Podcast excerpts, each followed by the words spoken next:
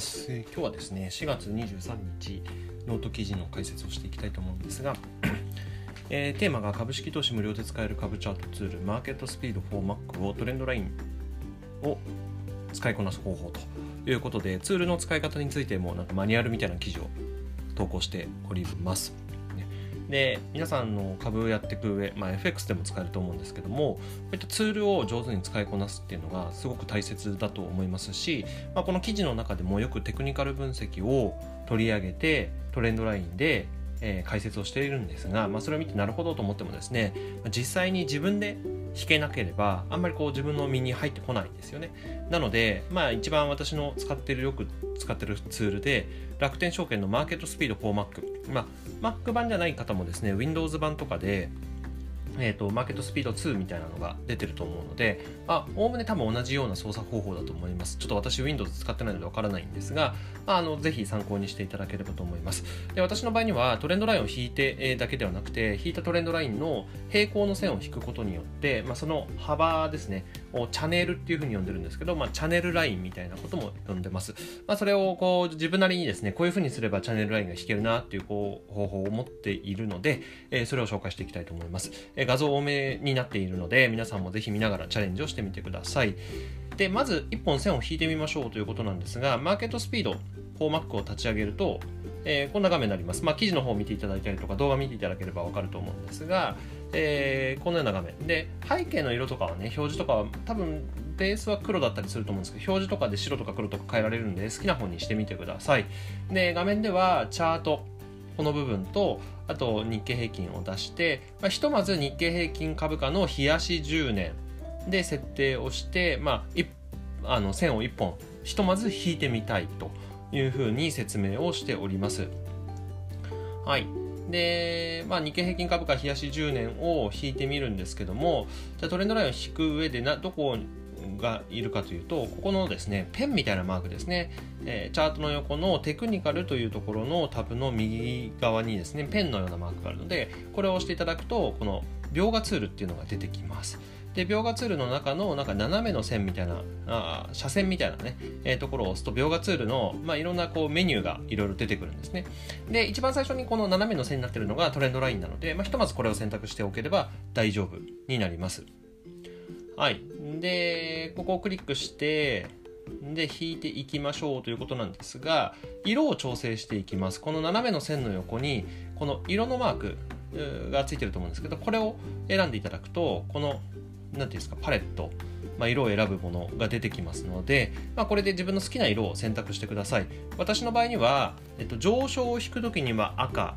下降を引く時には緑を選択をしています、えー、これは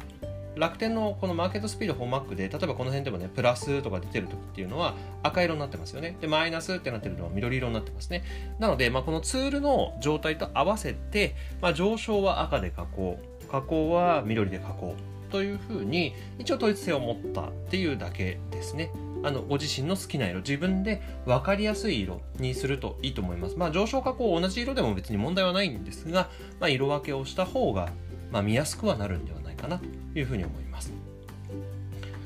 はい。で、その辺がこれに書いてありますね。で、実際にじゃあ弾いてみましょうということなんですが、えー、このような形で弾くことができます。で、これはどうやって引いてるか。まず上昇トレンドラインですので、まあ、安い値段、主要の安値と安値を結ぶ右肩上がりのこういう線になってますね。で、丸つけてるんですが、まあ、ここ、最安値はこの辺とかだと思うんですけども、ここから引いても、この角度だと全然ヒットしないので、まあ、主要な安値、1番目のこのここを起点としてですね、まあ、一番わかりやすい、この、まあ、10年間ぐらいの、ね、間の安値、この2番ですかね。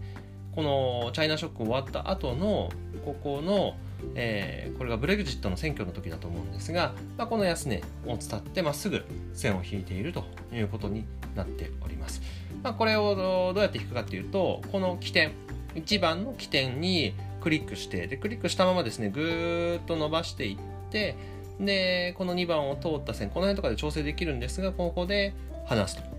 いうことですね。でこの線を引くことができます。であのざっくりとした線で大丈夫です。なぜかというと細かい線細かい調整は後からでも全然できますのでそれはあの最初からこだわらなくて1本引いてみて、えちょっとこの状態で調整をしてみるっていうところをおすすめします。はい。ですね、まあ、この辺文字でも解説あるんでよかったら読んでみてください。でこれで1本の線が引けました。でで続いてじゃあ今度この引いたトレンドラインと平行の線を引いてみましょうと。今トレンドライン1本だけ引いたのでそこからまあどれぐらいのレンジ幅で動いてるかそのことをまあチャンネルというふうに呼んだりもするんですが、まあ、チャンネルを分かるようにしていきますということですね。で先ほどのこの部分から種類を選んでですねで、えー、何を選ぶかというと、ここにですね、編集っていうところがあるんですが、これでコピーっていうのを選びます。このコピーを選ぶことによって、すでに引いた線とかの全く同じ線をですね、コピーすることができるんですね。これを使ってチャンネルを設定していきます。はい。で、そのチャンネルを設定するにはどういうふうにするかっていうと、えー、この辺の線のまあ、ボディっていうんですかね、まあ、線のところをクリックしたままぐーっと上の方にこうずらしていってここまでドラッグしてあげるんですね。でまあ大体ですねこここここここここここの辺が効いてそうだないくつか効いてそうだなっていうところにパコッと置いていただければ大丈夫です。ただあの下のトレンドラインっていうのは安値安値みたいな感じでちゃんとこうかなり正確に引けてると思うんですけどやっぱりトレンドっていうのはオーバーシュートする可能性がある。ので、まあ、こういったところはですね、やっぱりちょっとこうパコッと飛び出たりとかすると思うんですね。ただ、おおむね、えー、数多くのものが効いてるポイントっていうのを置いていただいて、でそうすると大体この辺で頭打ちになって超えたけども一旦下がり、でやっぱこのここでもう一回、えー、抵抗を受けて下がる。でもこのここで また支えられて支えられて上がっていきここ上がりすぎたけどもやっぱりここで抵抗を受けて下がる。でもう一回上がったけどもやっぱここで抵抗を受けて下がる。で、まあ、下がったけどもこのトレンドラインの延長線上で支えられて支えられて支えられてっていうことが、まあ、繰り返されてる。つまりこの間のチャンネルの中で動いているんだなっていうことが、まあ、分かるかと思います。はい。でこういったところが、まあ、チャンネルになってますね。になってます。これが上昇のチャンネルです。では今度は下降のトレンドラインっていうのを引いていきましょう、えー、下降トレンドラインなんですが再びですねここらここからですね、えー、選びます。で、まあ、色を選択するんですけども私の場合には先ほど言ったようにグリーンを選びます。ここを押してグリーンを選択するというところですね。になっています。で実際にじゃあトレンドラインを引いてみましょうということなんですが、まあ、どこに引くかということなんですけどもえっ、ー、とですね下降トレンドがあるところにもちろん引いていきたいんですが先ほどは上昇トレンドライン主要な安値と安値を結んでいったんですが今度はですね主要な高値と高値を取ってえー、線を引いていきます。で、ここがまあ一度トレンドがオーバーシュートしてぐーっと上がった、まあ、ここは天井ですよね。ここチャイナショックなんですけども、チャイナショックからぐーっと下がったポイントから、もう一回戻したタイミング。まあ、ここの2つの高値っていうのは非常に分かりやすいですし、明らかにその後過去トレンド続いてますから、まあ、こういった角度の線が1本引けるだろうということが分かるかと思います。はい。で、これが1本引けたらですね、同じくチャンネルを作っていきます。で、ここから、コピーを選択しまして、で、先ほどと同じように、ここをクリックしてから、ここまでぐーっと下げてくる感じですね。こことこことここでサポートが効いているラインですね。まあ、短いですけども、やっぱこの大きな流れは上昇なので、この上昇の中からちょっとした下落っていうのが、下降トレンドになります。で、その下降トレンドの中でも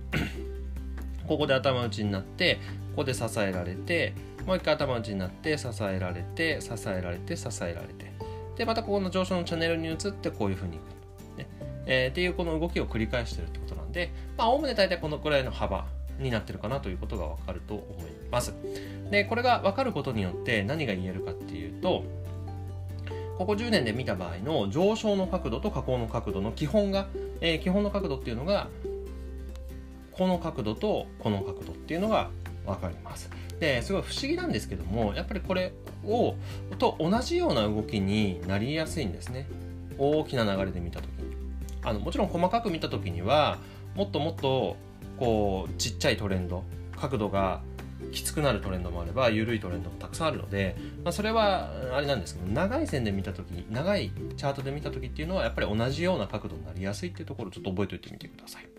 なので、何をしてるかっていうと、今当然下落してるわけですから、じゃあどういう角度で下落していく可能性があるのかっていうのを、過去のこういうチャイナショックとかのこういう下落、これリーマンショックとかとも実は結構同じような角度が引けるんですけども、えー、この角度から、そのままコピーしてですね、ぐーっとドラッグして、で、ここですね。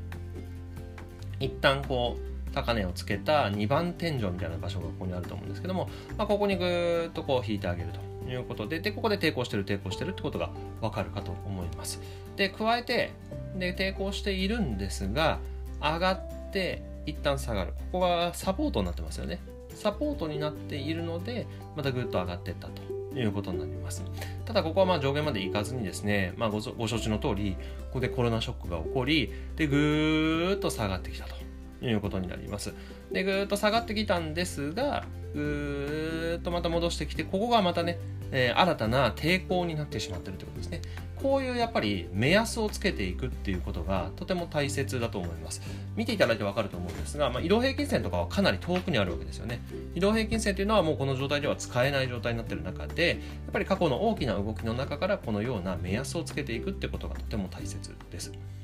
で、えー、これもですね、先ほどと同じくコピーを使って、主要な高値を合わせてやったんですけども、まあ、チャンネルをですね、もう一個作っていきたいと思います。で、先ほどはこの真ん中の線ですね、を1本引いたんですが、これをコピーしまして、前回の高値からぐっと引く線と、一番直近の高値ですね、にも合わせて引いておくといいと思います。そうすると、こう2つのね、チャンネルができると思いますので、まこれを参考にしてみてください。で、これどういうふうに言えるかっていうと、はい。実際に日足3年の方に拡大してみたいと思います。これ10年だと、この辺がちっちゃすぎるので、えー、ここの辺からですね、日足3年という形で拡大できると思いますから、拡大をしてみると、まあ、このような形になってるわけですね。で、このような形になっていて、先ほど言ったように、ここから引いた、まあ、これは2015年のチャイナショックから同じ角度で引っ張ってきた下降トレンドラインですけどもここから合わせてグーって引いたらここがやっぱり抵抗線になってると。いうところを先ほど解説しました。でチャンネルを2つ作りましたね。っていうところだったと思います。でここの線が中途半端なところで終わっちゃってるので、まあ、これやっぱり延長しておきたいですよね同じ角度で延長しておきたいで、えー、ここからですね描画ツールのトレンドラインを使ってピーって延長することもできるんですが、まあ、先ほどと同じようにコピーを使ってやっていくことをお勧めはします。なぜかというとですね、えー、トレンドラインでこうやって延長していくと微妙にこう角度がずれちゃうんですね。角度がずれちゃうので同じ角度でやっぱり引きたいっていうのが、まあ、こだわりなんで そこはあ見ていただけるといいと思うんですけども、あのー、コピー描画ツールのこのコピーを選択した状態で、ここを押します。ここを押すと当然同じようにこういうふうに今まではやっていたわけなんですが、これをですね、こっち側にピーってこう引っ張ってくるわけですね。で、当然ずらすと線自体が平行のままこうずれたりするので、それがちゃんと線が重なるように調整してあげると、全く同じ角度の線がこのように引けるということになっています。で、この線がじゃどういう線かっていうと、これは、えー、一番最初につけた2万4000超えたこの高値ですね。から引っ張ってきた線で、で、まあ、これのただの平行の線っていうだけなんですけども、やっぱりこういうところで抵抗して、抵抗して、抵抗して、抵抗して、で、逆に上がっていった時にサポートになってっていうことを、まあ、サポートになって、サポートになってっていうことを繰り返してますよね。で、ここもそうですね。ここがサポートになってるんですが、一旦抵抗した上で上がっていくみたいなことをやってるわけなんで、まあ、ある程度機能してるだろうってことがわかると思います。で、その延長した線、まあ、ここなんですけども、やっぱりコロナショックがあったので、トレンド自体はオーバーシュートしてここまで行きました。まあ、それなりの幅なんで、これが機能してると見るかはすごく難しいところではありますが、まあ、一つ大きな、まあ、節目というか、そういう存在にはなったんではないかなというふうに思います。で、ぐーっと上がってって、で、下がって、まあ、ここはサポートになってるともちょっと言い難いですが、まあ、ここが新たな抵抗になりつつあるというところですね。まあ、こういったところをちゃんとこの角度をね、まあ、どの辺にまで来たらとか、どの辺まで来る可能性があるとか、そういったところの目星をつけるのには、非常にこのトレンドラインっていうのは有効なんですね。これをぜひ見ていただけるといいと思います。で、今後はですね、今つけたように、これちょっと色をつけてみたんですけども、これはあのただ単純にですね、あの私の方で画像を編集してやったものなんですが、まあ、下段のこの青い部分のチャンネルと上段のこのピンク色の部分のチャンネルどっちで推移していくのかっていうのが、まあ、大きなポイントになります。で一番近くにあるこのこの真ん中の緑の線ですね。これを常にこう延長しながら延長しながらじゃあどっちに行くのかな。えー、ここで来た時に抵抗を受けるようなことがあればやっぱりこの下段のチャンネルでしばらくは推移するだろうしでチャンネル自体は下降トレンドのチャンネルですから常にこう下がっていくってことが分かると思います。加えて、え、上昇チャンネルに入ってくる可能性十分あると思うんですがその時にはやっぱりぐっと下がってきた時にこれがサポートしてくれるかっていうところがポイントになってくると思います。で、サポートしてくれればですね、何が起こるかっていうと、まあ、やっぱり、えー、上がっていく可能性、2万円を超える可能性っていうのも出てくるわけですね。そうすると、この赤い線をもう一回平行にこの辺とかの安値に合わせてこっちのチャンネルとこっちのチャンネル違う上昇のチャンネルがあると思うので、まあ、一段下のチャンネルで、えー、上昇していくっていう可能性も十分に考えられるかなというふうに思います。あの単純にテクニカルで見てるだけですから世界情勢とかそういうのを抜きにしてですね、えー、こういったことをベースに考えていくってことはとても大切だと思います。なぜかというとやっぱりコロナの情勢ってもうあっという間に常識が変わってしまう見方も変わってしまうのであのそれだけを追っていくと本当に上下どっちに行くか分かんないっていうのが正直な感想です。ですが、まあ、テクニカルはですねもう本当に、まあ、事実だけを見ていくっていう形ですので、まあ、これを客観的に見ていく習慣をつけていただけるといいんじゃないかなと思います。はい。ということで、まあ、まとめなんですけども、まあ、こういったことをですね、一度覚えてしまえば、まあ、いろんな指標、個別銘柄でも使えますから、まあ、一本のトレンドラインだけでもですね、ぜひ使えるようになってみてください。で、その上で今回使用した楽天証券のマーケットスピード 4Mac っていうのはとても使いやすいツールですし、これ無料で私の場合使ってます。ずっとも楽天証券お金も入れてなかったんですが、まあ、最近お金入れて、信用取引とかもやってるんですけども、まあ、ツールに関してもいろいろ使ってみて使いやすいものっていうのを使っていくのが良いと思います。あのスマホのツールなんかでもね、だいぶ使いやすくなってきてるものありますから、えー、またこういったものを取り上げてみたいと思います。はい、ということで今日ちょっと長くなっちゃいましたが、最後まで聞いていただいてありがとうございました。えー、このノートの中ではですね、まあ、Twitter と連動してまして、いろんな学びを載せています。えー、多少なりとも学びがあれば、ノートの方の好きボタンやフォローとか、Twitter のフォローなんかをいただけると非常に励みになります。では、それでは皆さん今日も一日元気に頑張っていきましょう。